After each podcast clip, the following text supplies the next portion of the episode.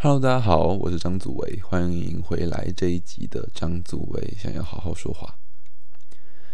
今天这一集要教大家，也不是说教大家，就是分享我的一点看法，然后让大家可以快速的就跟就跟就是像极了爱情一样，快速制作出可以看起来感觉很像艺术的作品，或者是东西，就看起来像艺术的东西。就是今天要教，今天要分享给大家是我一直我体会出来的一套公式，这样。但在之前一样讲讲我最近在干嘛吧。大家都知道，就是上一集我是录出品心灵自白的出品。那在之后，其实就有几个，就有几个老师派一些作业，那他们要画植物这样。这个时候啊，因为我前面有重，我在之前的 podcast 里面有重复提到我自己。最近对于坡形流动，就是我们所谓就可以说是感觉的 wave 嘛，感觉的 wave 这种东西越来越敏感，或者是我自己也越来越注重这些东西。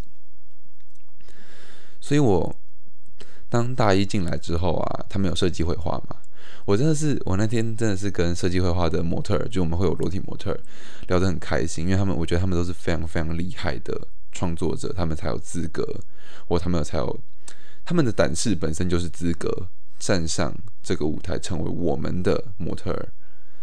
我跟他们聊了很多啊，我也跟他们聊别人的作品。我突然发现，哎，我似乎可以从这些作品里面看到些什么。试图，我似乎可以去懂得理解这些作品，或知道这个作品的作者大概是长什么样子。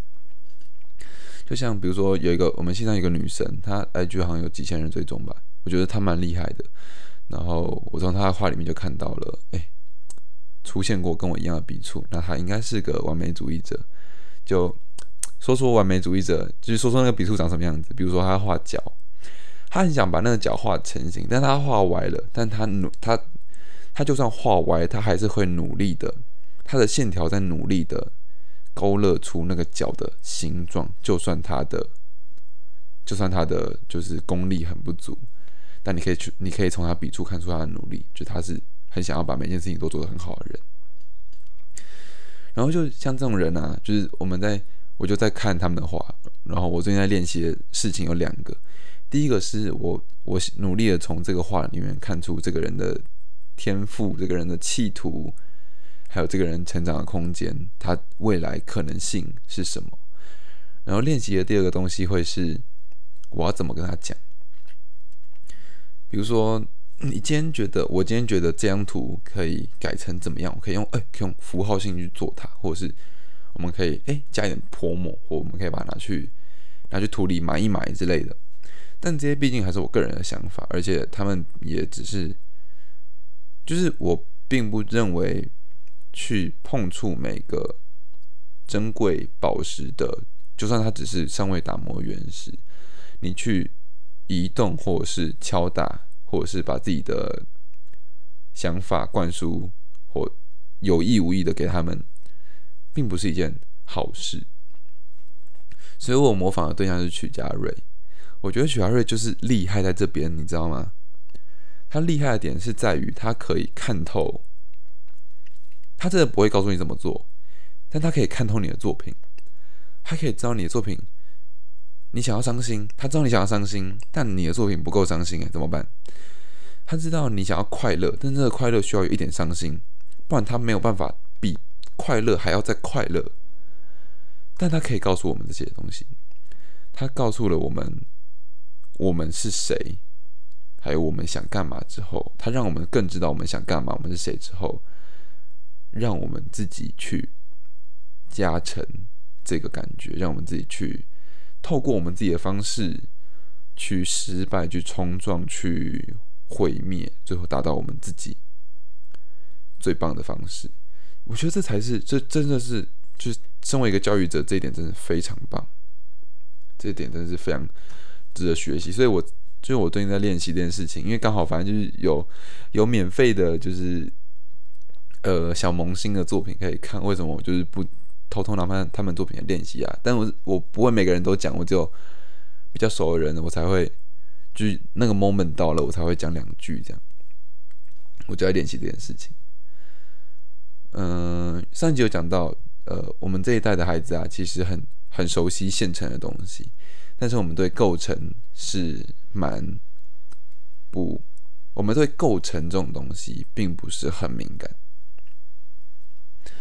就是从他们作品里面，我可以看到有些人每个人都有界限了。老实说，每个人都有界限，或者是这个界限，我们我们这个界界限，我们可以把它。说是你自己给自己的限制，或者是你的眼界是否宽宽广，但这并不一定是坏事，因为眼界是可以拓展的，而这个东西关乎到好奇心。呃，你这你的好奇心有多大，或者是你知哦？我觉得，呃，我看到比较多是他不知道他可以拥有这样子的好奇心。他不知道可以这样想啊，那他当然就不会这么想。他并不知道他可以拥有，就是他并不知道他其实可以想到这边，但他其实可以，他其实很棒，但他把自己限制住了。他觉得这个东西我一定要完成它，那他就会想要完成，他就会，他就都他就突然没有办法对于他认为是非完成品的那些东西感到好奇。但那些东西、那些手法、那些方法、那些想法。可能才是完成最完成他作品的最重要的最后一个元素，就跟嗯有点像是写作文或者是写文章一样，你整篇文章都在讲悲伤是没有用的，它就只是悲伤而已。但如果大家可以去听那个 Jin 在就是《瓜机无法党》里面里面的。呃，com 的就是 stand up comedy 的的的表演，他在《挂机无法挡》里面的表演，就是俊陈建平，我觉得他就很完美的控制到了这一点，他去控制情绪，他让一个东西看起来很悲之后爆炸好笑，或让他他在一个东西看起来很好笑之后爆炸悲伤，而且那个那个好笑是拿用来加成悲伤的。但大部分人并不知道可以这样做，大部分人都只觉得我只要伤心，我很伤心啊！为什么你看不出来？因为你不曾表露，因为你不曾表露快乐，所以并没有人知道这是你的正常吗？这是你的快乐吗？这是你的常态，还是你其实在伤心？唯有你看过他大笑之后，你才知道哇，他现在真的哭得很用力。只有这样子才看得出来，大概是这样子。多问，然后呢？但。今天的方式献给你觉得这些东西你做不到的朋友，让你也可以快速产生出对于一般人来讲可以用糊弄糊弄过去的，乍看像是艺术的作品，这些东西这些方法可以帮助你。它有类似方法论。什么叫乍看像艺术，但实际上比并不是艺术呢？前面有提到。呃，像极了爱情，就是一种，就是他看起来很有诗意啊，但就是有写诗或者是懂一点点文学的人就知道，啊，你不是在你就是在滥用诗意啊，或者是说，就有些人有些网媒发文就发很哦文青啦，就是假文青、伪文青在发文，他就做用一些很假装很有诗意的东西，比如说用雨啊，用爱。啊，海不能乱用，海比较高深，就是用什么雨，然后用爱，然后用用你，用我，用他，我就感觉哎，好像很有文学气质。没有，你他妈只在乱用，就是你只是在用一堆方向性超不明确的词而已。他感觉他感觉很不可被解释，没错，他就是不可被解释，他就是没有解释，他就他就是当你用了太多，我我刚刚很很生气。当你当你用了太多过于意象过于宽广的词句时候，啊，他的确他就是非常宽广到他没办法聚焦，它就一张模糊的照片，看得到蓝色有绿色，但你不知道它是什么，你不知道它是草地跟天空，还是国民党党徽跟民进党党徽啦，看不出来啦，大概是这个意思。所以今天带给大家几个，就如同这种形容模糊的，但一般人绝对看不懂的，看起来很像艺术的。掏假包艺术，掏假包好像就是某个 podcast 的名称“艺术掏加包”，然后要进广告，这样真有趣。创作的速成方式，第一个随机性。这边的随机不止不是不是说，这边的随机不是说即兴，即兴并不代表随机，即兴并不代表随机。我说的随机是，就是我们现在先不讨论即兴的部分，因为那个是离我真远。随机的部分叫做，比如说泼墨，泼墨画就随机；比如说滴漏，就滴漏的方式叫随机。或者是呃随机哦，比如说你乱你砸你砸水球，或者是用泡泡，叫随机。那这个东西，我现在后面讲的东西其实都是双面人，就它不就是随机随机性可以造就某种大家看不懂你在冲三小，因为连你都不知道会发生三小，当然大家都看不懂你在冲三小。但随机就他看他再看之下很简单，但他难其实是难在你必须就是当你一个作品使用随机的元素的时候，你必须确保随机这个元素也是在作品里面的，不然你无法解释。就你没法解，你没办法解释为什么你为什么你要用随机，而不是用可以同样造成同样效果的手法，其他手法，而是用随机的方式。所以啊，为什么是随机？但是随机看起来很高深，就随机没有人懂，就没有人懂，连作者本人都不会不知道接下来会发生什么事情。而他的就正因为作者本人接下来会连接下来会发生什么事情都不知道，所以他有非常非常大的可塑可塑空间，它有非常大的先射箭再画靶的方式的样子，就它。它非常适合先射箭再画靶，因为你连靶在，就它你连靶在哪里都不知道，但你可以先射箭之后说红心啦，红心，正中红心这样，随机性，这这蛮常被使用的，这蛮常被使用的，而且大部分人应该看不出来。我严重怀疑市面上其实很多看起来很像现代艺术，看起来很像泼墨画的东西都是假随机之名。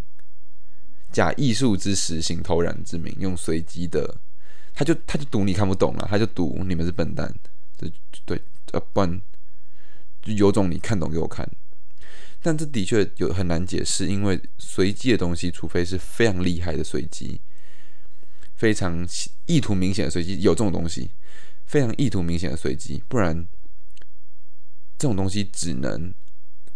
你要判判别它是否真诚，它只能依靠作者的解释。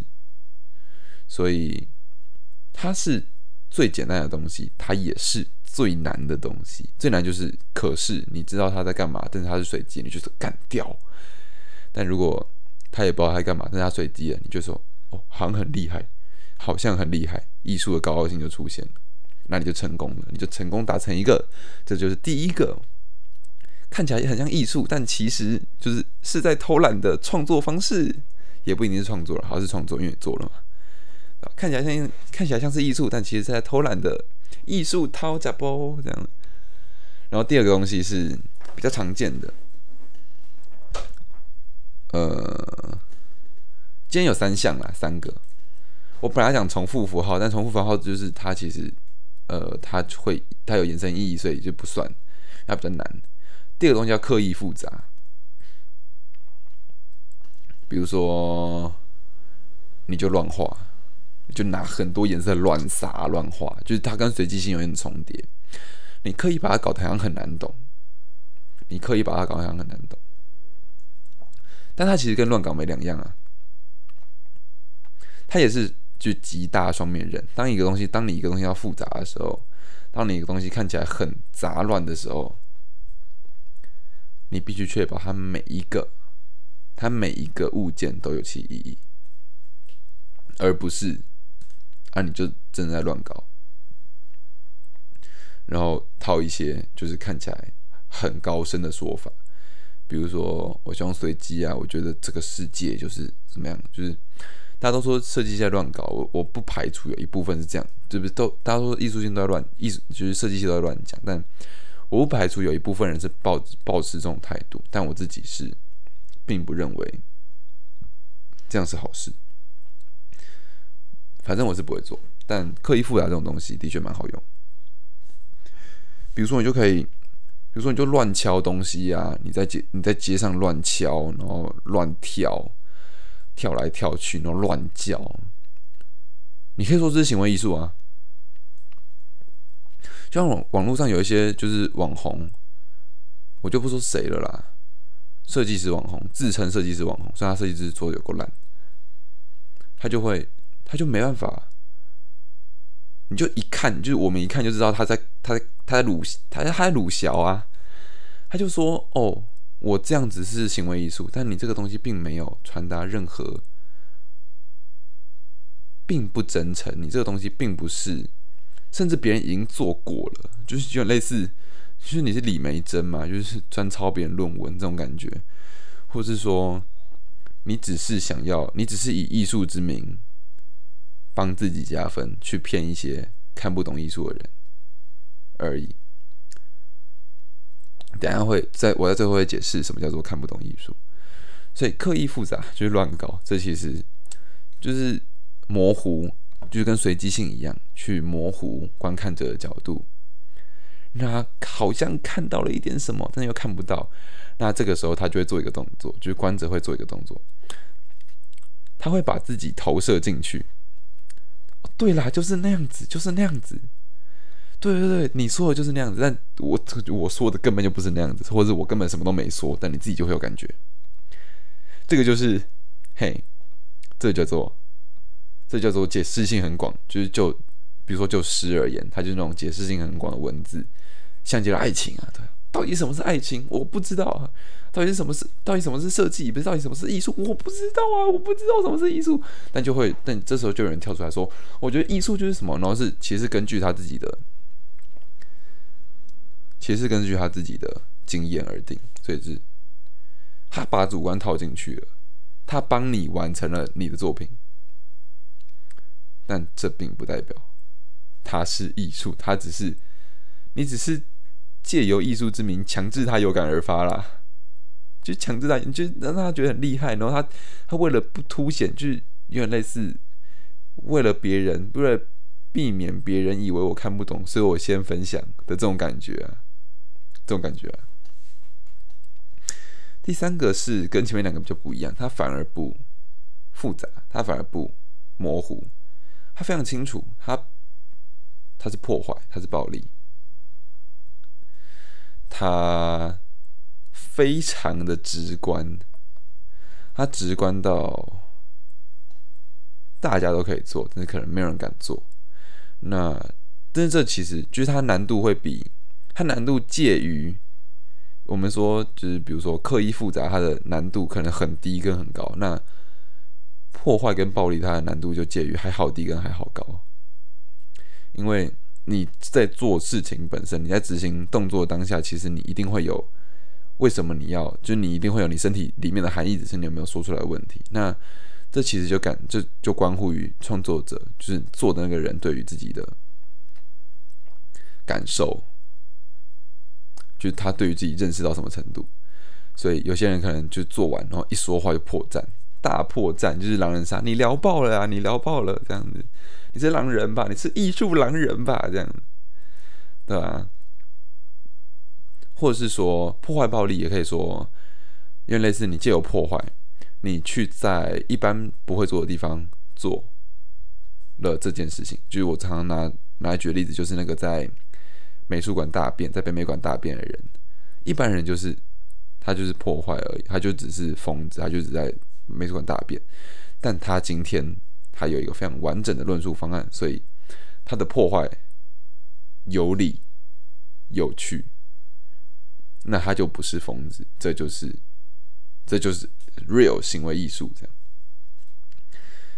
所以就是替他总结今天的，其实今天我比较多在聊天或者在自嗨。那今天的三个重点，就是今天三个速成方式，其实就是第一个是随机，你让所有事情，你让这个。所有事情随机发生，你让所有东西，就最最常见的方法就是我让它随机性，我让它借由这个世界的波动，我让它跟这个世界一起波动，大概是这样子，就是最常见的说法，就把责任推卸，就推卸责任，把责任全部推到随机性上面就对了，就会感觉很厉害。随机性，再就是刻意复杂。近乎不是，就是乱搞，乱搞，完全乱搞，完全的乱搞，乱搞到别人就说他真的是在乱搞吗？他就是他乱搞，但他顶着艺术之名，所以别人不敢说你乱搞，因为因为类似这意思，就是狐假虎威的感觉，你在乱搞啦。但他宣称这是艺术，那他真的在乱搞吗？如果我说错的话。那我是不是显得我很没有 sense？就如果我错了，如果我错过，他真的有意思，那是不是显得很没有 sense？刻意复杂就可以完美的达到这一点，跟随机性一样。随机性比较像是把把你的成本外部化，但是呃，刻意复杂也类似把成本外包外包化，就是一个是外部给随机物件，但一个是把。成本外包给观众本身跟艺术这两个字的，在每个人示意不同本身，还有它的重量，艺术的重量太重了，在现代艺术的重量，它太高贵了，艺术不该这样啊，艺术不该这样。第三种就是直非常直观的破坏跟暴力，并无意义的、毫无意义的破坏跟暴力，它并没有经过论述。或者是他并没有，他的手法非常不完整。我之前好像讲过，好好，我再讲一次，就是比如说北美馆那个，他大便之后，他就他穿的破破烂烂，他在里面大便都跑掉，流浪汉了，他就是他就是疯子。但如果他今天是穿着西装革履走进美术馆大厅，蹲下脱裤子大便，还大便我还要擦屁股。还把卫生纸打包带走，只留大便在中庭，然后像个一般人一样若无其事的继续看展。哎，就是它的构成是否完整，而不是纯粹的暴力跟破坏，这个是界定的方式。但我跟你说啊，大部分人看不出来啦，网络上就是网就是笨蛋很多，大部分人是看不出来的。所以只要掌握以上这几点，也你也可以做出很像是。很像是创作的东西哦，你也可以做出啊，也应该不是这样讲。创作词汇这个词汇蛮广，你也可以创作出看起来很像是艺术的东西哦，或者是你只要做出这些东西，你就可以滥用艺术的名字哦，教你如何滥用的艺术，教你如何滥用艺术之名，艺术掏家波这样。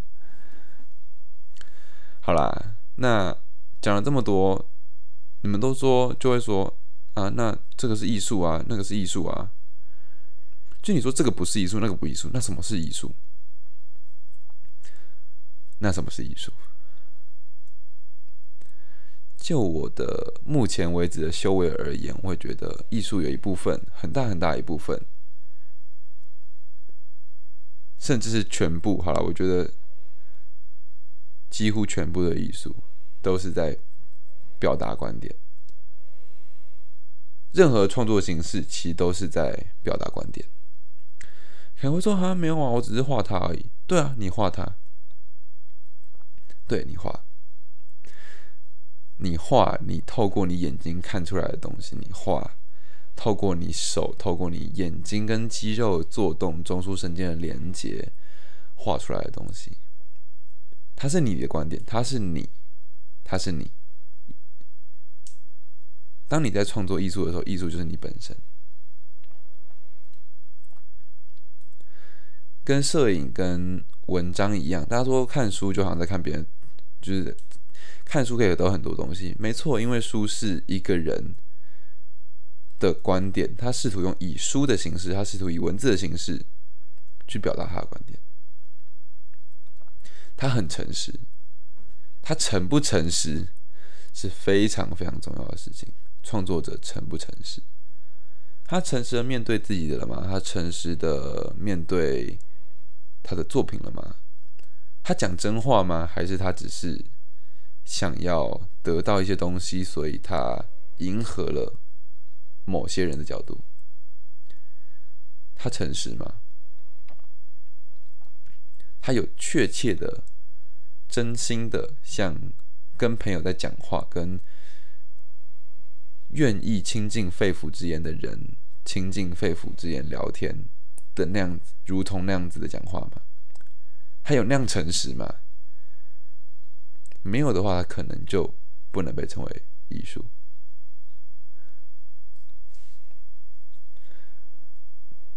大概就是这样，让每个手法都具有意义吧。像我刚刚讲了很多东西啊，随机啊，重复的符号，刻意复杂，还有破坏跟暴力，这些东西，它身为一个。广泛的名词，广泛的手法，呃，解释性广泛的手法，它可以被无限，它可以被无限上纲的理解。但诚实的做法是，也不是说诚实的做法，就是就跟他大完便之后是跑走还是像一般人一样继续逛展一样。你这你使用这些手法背后是否具有它的意义？那这个意义是是否诚实？你在创作过程中，在创作过程中必须重复的检视这几个方法。你真的在讲你的东西吗？还是你迎合别人？你诚实吗？那你诚实之后，你想要表达的是什么？你表达用的手法具有意义吗？还是你只是掏假包？说一个最简单的题目，所有作品都有题目嘛？那大相信大家对一种题目一定很不陌生，叫无题。无题出现在极度好跟极度烂的作品上。极度烂的作品的无题叫什么？我他妈想不到题目啊！所以没有题目了，没有题不给你题目，因为我想不到题目啊。这是烂的作品的无题。我也曾经写过无题的诗啊，啊，就真的烂。但好的无题会是什么？我在描述的感觉，我想描述的想法、感受。我在这个世世界上翻遍每一本词典，找不到一个词汇可以精准的描述我想描述的。它是一种，它是一种感觉，你知道吗？它是一种感觉，它潜藏于我心中。我只能以艺术的形式，我只能以长篇大论，我只能以。一整个城市的策展来告诉你这个东西是什么，但我不能，我没办法用一个题目，短短的题目来告诉你这叫什么。所以无题不是没有题目，不是无题目，是无有题目，是他不能，他不题目不值得拥有这一个作品。而不是这个作作品不值得拥有题目，这样大家有懂这个意思吗？就是题目不值得拥有作品，这就是他诚实到爆，诚实他告诉这我真的没有办法，我真的目前世界上没有任何一种语言跟词汇可以形容我当下感觉，真的没有，他超诚实，可以说真的，我真的没办法，他尽力了，但他努力的用他的作品告诉你他要讲的是什么东西，你会懂的。但他真的找不到题目，这叫做诚实，而手法具有意义，而手法具有意义，它的意义叫山穷水尽，就是真的没有，真的没有，真的找不到，大概是这样子，或者说随机可能是有什么意义啊？比如说你觉得雨是随机的吗？雨滴是随机的吗？生命是随机的吗？那有没有可能？杯子也是随机的，或者是任何我们不是无可视、无可见的东西，全部都是随机的。